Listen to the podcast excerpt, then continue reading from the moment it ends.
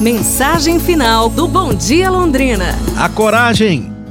Como já dissemos, muitas das pessoas que hoje são sucesso mundial já passaram por tempos ruins, sim, quem não, né? Elvis Presley é um exemplo.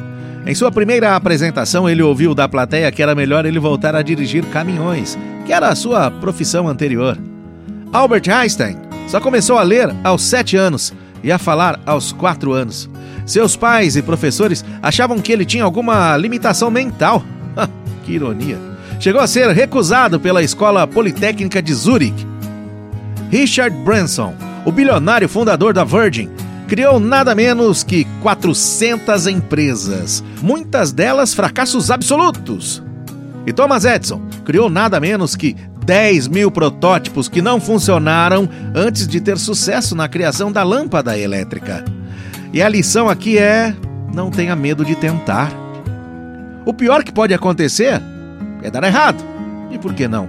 Aí é só levantar, sacudir a poeira, dar a volta por cima. Aliás, brasileiro sabe fazer isso muito bem, não é? Ficou animado? Então arregace as mangas, coloque suas ideias em prática, sem medo de errar. E se errar, tente de novo.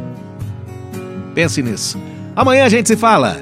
Um abraço, saúde e tudo de bom!